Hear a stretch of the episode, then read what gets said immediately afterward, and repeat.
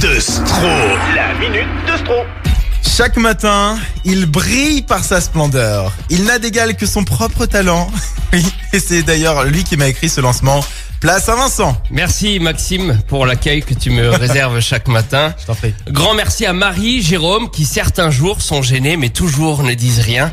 Et vrai. puis surtout merci à vous, public, auditeurs qui nous écoutez en mangeant peut-être votre yaourt du matin. Merci surtout de ne pas vous plaindre au quotidien lorsque ça ne vous plaît pas parce que vos emails, j'en ai rien à foutre. Ce matin, parlons dictature et ambiance de merde. Les deux vont souvent ensemble. La preuve encore samedi à Nuremberg, en Allemagne, où s'est tenue une vente aux enchères étonnante. Ambiance de merde garantie. Ah ouais Puisque comme pour un concert d'Evangeli, personne n'est venu. Alors pour Evangeli, tout n'est pas perdu. J'en profite pour faire un peu de promo d'ailleurs. Pour ceux que ça intéresse, Evangeli sera en concert mercredi 27 à 21h au paquebot à Orchy.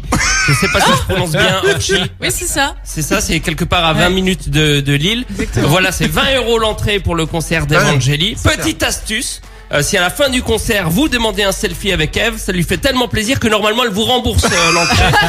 la petite astuce que je vous donne ce matin. Oh non. En même temps, je réalise aussi un, un rêve, celui de faire la promotion d'un concert d'Evangeli. Et c'est pas tout le monde qui en fait la promotion. Alors beaucoup plus cher, par contre, le ticket d'entrée pour acheter l'un des cinq tableaux de la vente aux enchères qui nous intéresse. 19 000 euros premier prix, soit l'équivalent de 950 tickets d'entrée pour aller voir Evangeli au paquebot à Orchy.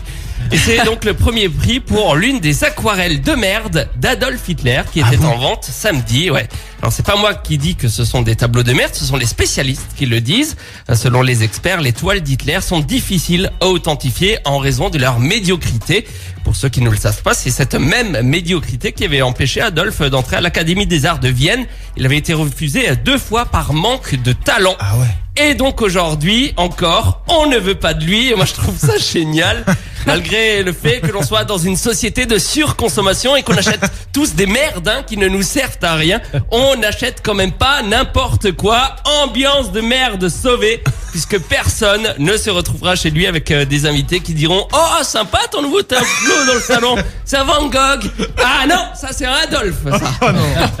Voilà. Alors, je vous remercie encore, Marie, Jérôme, Maxime et tous les auditeurs du monde entier de ne pas avoir euh, enchéri sur l'une des merdes mises en vente à Nuremberg samedi.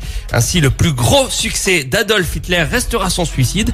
Le oui. monde ne va pas si mal que ça. Merci à tous.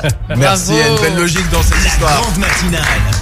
Merci Vincent. Personne ne reparti avec ce tableau. Non, personne. C'est beau. Les gens ne sont pas venus. Ils ont réussi à refourguer quelques merdes, des nappes et un vase, mais.